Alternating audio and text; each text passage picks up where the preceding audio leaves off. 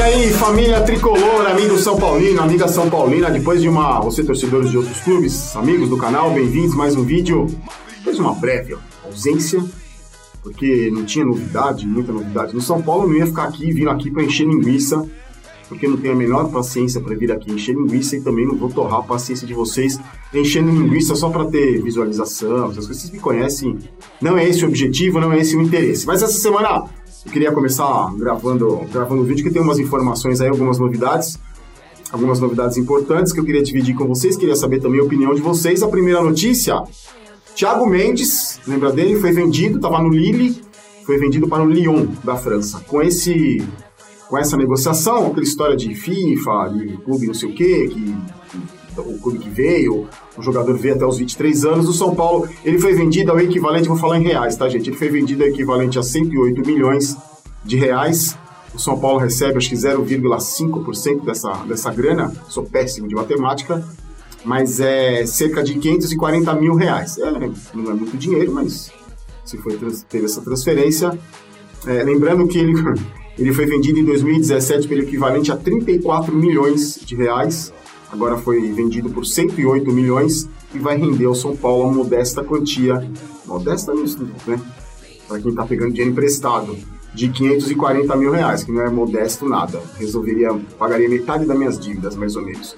Vamos fazer um resumo da semana lá, como é que foi em Cotia, da semana passada. Hoje começou mais uma semana, a última lá em Cotia. O São Paulo é, reuniu o, o time ali para fazer um trabalho de integração com a base e com o time feminino também, os jogadores da base viram os, os jogadores do profissional de perto, puderam acompanhar os treinamentos.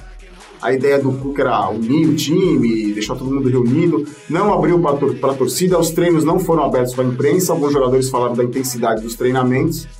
Além de tudo, também tinha um, um esquema de, de, ali, de convivência né, entre eles, então eles iam jogos da seleção brasileira na Copa América ali numa sala, todos juntos, é, teve essa integração com os meninos da base, e eles fizeram. receberam a visita do França, do, né, do, do centroavante, foi visitar o pessoal de Cutia. E eles fizeram um jogo treino ali contra o São Bento de Sorocaba, ganharam de 4 a 2 de virada. No primeiro tempo, o time reserva saiu perdendo, eh, terminou o primeiro tempo perdendo, e depois no segundo tempo é, virou o jogo. 4 a 2 O Diego, volante da base, que daqui a pouco eu vou falar dele, que subiu, tá treinando com os profissionais, fez um gol, o Toró fez gol, o Pato fez gol. Então, ah, não sei se serve muito. O Tietchan também fez gol. Não sei se serve muito para parâmetro, mas ganhou do São Bento. O São Bento tem uma parceria com, com, com, com o São Paulo. Você vê, teve negociação com, com o Regis. O Regis até participou, disse que é muito grato ao São Paulo, disse que o Raí espera é, disse que recebe de braços abertos, não fechou as portas para ele. E o São Paulo marcou um amistoso agora para sexta-feira contra o Cuiabá, às três e meia da tarde, também lá em Cutia. Deve assim, o Cuca deve mexer, fazer umas mudanças ali, é, colocar reservas, titulares, tentando o time ideal para enfrentar o Palmeiras. Daqui a pouco eu falo do, dos contundidos aí, tem notícias do Rojas e do Lisieiro. Sobre reforços, o seguinte, a negociação com o Adriano, retomar as conversas. O São Paulo teve uma reunião nessa, nessa sexta-feira com, com, com os representantes do Adriano, esse barulho que vocês estão ouvindo é obra, tá, gente? Tá tendo, tá tendo obra aqui em casa, Fagner, tá gostoso, tá tranquilo. E aí, é, nessa reunião, o São Paulo teria oferecido um contrato de produtividade com o Adriano. Então, paga uma grana, depois se conquistar título, se, se bater metas, aumenta o vínculo contratual, aumenta o salário. Não sei se, se esse contrato de produtividade aí, por metas alcançadas, o Adriano vai topar. A diferença do que ele pede e do São Paulo está disposto a pagar é grande. Então, mas o São Paulo se animou. Só que tem um problema. O Internacional de Porto Alegre estaria interessado também no Adriano. O, perdeu o lateral Iago para o futebol da Alemanha, se não me engano, para o Stuttgart, não, não, tenho certeza. Mas perdeu, o Inter perdeu o lateral, então está atrás de lateral também. E o vice-presidente de futebol dele, Roberto, deles lá, Roberto Melo, disse que eles estão trabalhando por reforços e essa semana deve ter novidade. Então eles estariam interessados também no Adriano. Vamos aguardar essa novela que não tem fim. É, muita gente está Tá? Já está achando o Adriano a contratação do século. Eu, depois da decepção com o Bruno Pérez, eu tô muito com o pé atrás com qualquer negociação envolvendo um jogador ainda mais como ele, que tem 34 anos, já rodado, tem medo que venha com aquela preguiça, aí vai pro resort, aí você já viu, né? Sobre o Jusilei, saiu uma informação aí que os agentes dele estavam tentando colocá-lo no Corinthians. só que a, a negociação não avançou. Pelo seguinte, o Corinthians tem um monte de jogador na posição do Jusilei. Então, o Corinthians não está interessado, o Carinho não está interessado. Eles têm o Júnior Urso, Ramiro, Ralf, é, René Júnior, Gabriel, Matheus Jesus. E, então não deve negociar, o Jusilei não deve ir para o Corinthians. Lembrando que o Jusilei tem 31 anos, contrato, contrato até dezembro de 2021, chegou em 2017. Tem 104 jogos pelo São Paulo e um mísero gol.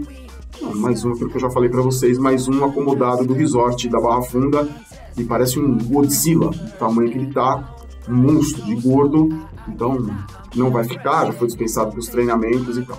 Sobre esses destaques da base aí, são dois jogadores. Gabriel Sara, de camisa 10 canhoto, foi um dos, um dos destaques da base, ganhou tudo pela base, disputou a Copa São Paulo, mas se machucou, é, teve um problema no joelho, acho que foi lesão muscular, e durante a copinha não deu para observar muito, mas é um menino muito bom, tem características parecidas com a do Nenê. Um cara habilidoso ali no meio de campo. E tem esse menino Diego, volante, que também joga como zagueiro, fez gol contra o São Bento. E falam muito bem desse menino, inclusive que ele tem uma, uma postura de liderança é, junto com a molecada da base. É uma grande aposta do Cuca. Existe até gente dando como certa a participação dele agora no elenco profissional, que ele vai se firmar, jogou já contra o São Bento, fez gol no primeiro tempo lá que jogaram os reservas, então são dois meninos da base muito vencedores, e é, tem, né, gente? Tem, a gente vai ter que apelar para a base mesmo. Sobre o Morumbi na Copa América, deixa eu falar para vocês, o diretor de estrutura lá, o Eduardo Rebouças, falou muito bem, fez uma análise muito positiva da participação do Morumbi na Copa América. Lembrando que a gente recebeu três jogos, é, abertura com o Brasil e Bolívia, depois Chile e Japão, Colômbia e Catar. É, lembrando que o que foi mudado para a Copa América, a instalação de telões, as lâmpadas de LED, que agora as lâmpadas são focadas no gramado, não na torcida, por isso que muita gente reclama que atrás está escuro, mas vai ficar assim mesmo. O telão teve problema no jogo do Chile, é, no jogo do Japão, teve problema, mas esse o Eduardo Rebouças está tudo resolvido, disse que é, o, gramado não foi criticado, porque o gramado de várias arenas foi bastante criticado. Esse Rebouças aí disse que ele não gosta de arena, que para ele a arena é tudo igual e que todos os problemas estão resolvidos, que o São Paulo gastou muito pouco, que vai fazer várias parcerias nesses, nessas, nessas melhoras, vestiário, aquela entrada no meio do, do, campo, os telões que eu já falei, as lâmpadas de LED. Então, é, segundo o Rebouças lá, que é o que cuida da infraestrutura, disse que o São Paulo gastou muito pouco e valeu muito a pena. E agora eu tô louco para ver o telão, quero ver como é que vai funcionar no, no clássico contra o Palmeiras no próximo dia 13, no sábado, 7 da noite. Então, o São Paulo gastou pouco, ganhou pouca grana, né, pelo aluguel, porque é barato, mas lembrando que teve arena que foi mais barata ainda, como a do Grêmio, o aluguel foi mais barato. Então, ó, muita gente elogiou o Morumbi, a imprensa estrangeira elogiou o Morumbi, o gramado não é dos piores, então acho que foi positivo. Quero ver como é que tá lá no Morumbi, essa eliminação, telão. Quero ver no jogo contra o Palmeiras como é que vai ser. Deixa eu falar para vocês dos contundidos. Tem novidade do Rojas antes, antes, antes que eu esqueça, porque eu sou tiozinho, tenho Alzheimer. Eu quero pedir para vocês o seguinte: a Live Storm enlouqueceu Kleber. A gente tá fazendo umas promoções. Queria muito que você me ajudasse no canal. Olha só. Esse moletom aqui, que é um moletom com capuz, vou falar rapidinho, tá, gente? Então, por favor, dê uma força, tenha paciência. Esse aqui, de com capuz, é um pouco mais caro. Só que agora a promoção é a seguinte: esse moletom com capuz está ao mesmo preço desse. Então você não pode perder, olha que bonito, as frases, o que o tiozinho fala. Além disso, aquelas camisetas, aquela camiseta, aquela camiseta nova, tá em promoção também. Aquela camiseta mais antiga, deixa eu ver. Aquela, aquela eu chamo de camiseta retrô, tá tudo em promoção, os preços estão lá embaixo. Peço para você dar uma força pro Kleber. Hoje eu fui na fábrica, um abração pro Kleber, nosso parceiro. A gente baixou o preço. E olha só, a, a coleção Jogo Bonito já tá quase pronta. Eu vou mostrar a camiseta que vai sair mais barato do que a camiseta dessa do, do canal porque eu quero muito que você colecione, já está pronta no dia do clássico contra o Palmeiras, a gente vai lançar. Então, peço para você, entra na Store, mesmo que você não for comprar, é, eu sei que a grana tá difícil, até eu tenho um pouco de vergonha de ficar pedindo para você dar uma força pro canal, mas dê uma olhada lá nos produtos da Live é bem bacana, é uma loja bem legal, o site deles está crescendo muito, e dá uma força aí pros parceiros do canal, só de você de clicar, no, de clicar no site já ajuda pra caramba, tá bom? Lisieiro, Lisieiro é o seguinte, histórico de contusões em 2019 é terrível. Ele teve aquela pancada no tornozelo no jogo contra o Guarani no dia 31 de janeiro, tava lá um jogo no Pacaembu, ficou 10 dias fora. Depois ele teve uma lesão muscular, mais uma, é, nas vésperas do primeiro jogo da final contra o Corinthians, ficou fora os dois jogos. E agora teve a torção de tornozelo, levou uma pancada, torceu o tornozelo. contra o Bahia no 0 a 0 na quinta rodada do Campeonato Brasileiro. Só que é o seguinte, gente, ele está treinando separado, não tem previsão de volta, não voltou a fazer trabalho de transição, ainda não está fazendo trabalho de transição. Disse que a culpa não é dele, das contusões, que ele está espera que. Né, não acho que a culpa seja dele, só acho que ele é frágil. E não, não vai voltar contra o Palmeiras, não tem, tá treinando separado, é um menino que sofre muito com as contusões. Outro que não tem previsão de volta, que também não está fazendo trabalho ainda de transição, é o Rojas. Muita gente me pergunta dele, vocês lembram?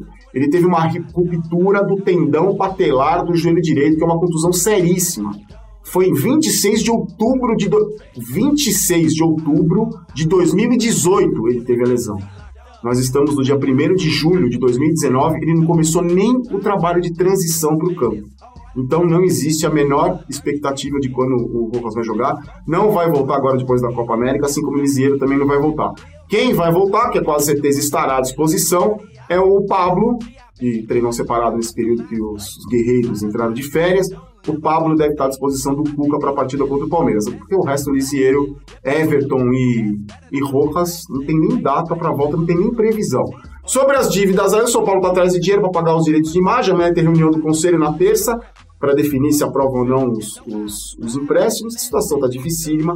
Só que no meio dessa, desse problema todo aí de grana, teve uma boa notícia. O Jean vocês lembram que o Jean veio por 6 milhões, tinha um contrato, uma cláusula no contrato, dizendo que se ele tivesse um determinado número de partidas como titular, o São Paulo era obrigado a dar mais 4 milhões.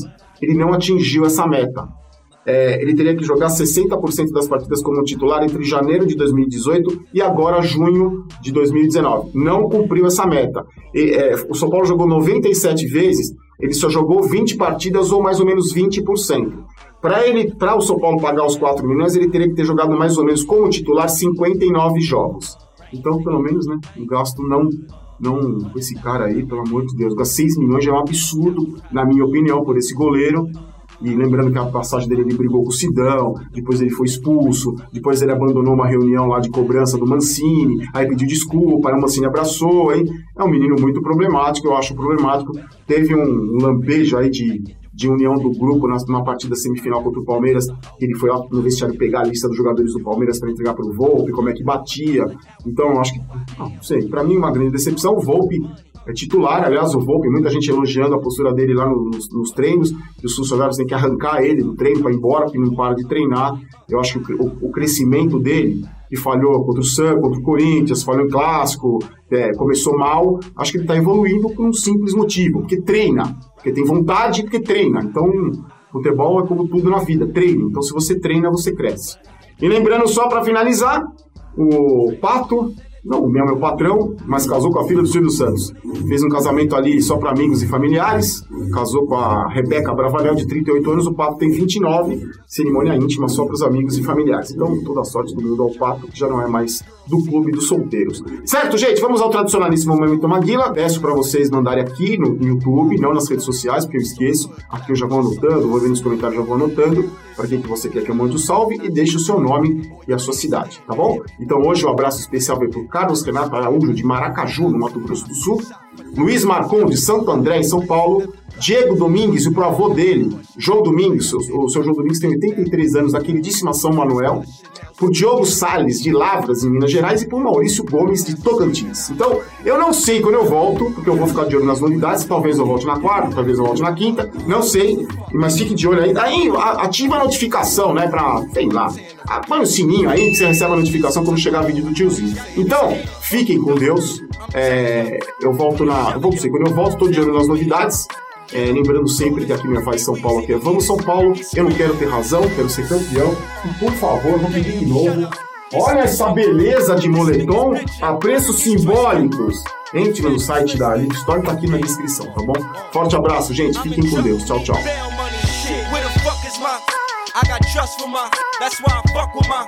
That's my, nigga. He gon' come get his, he got love for us, that's my.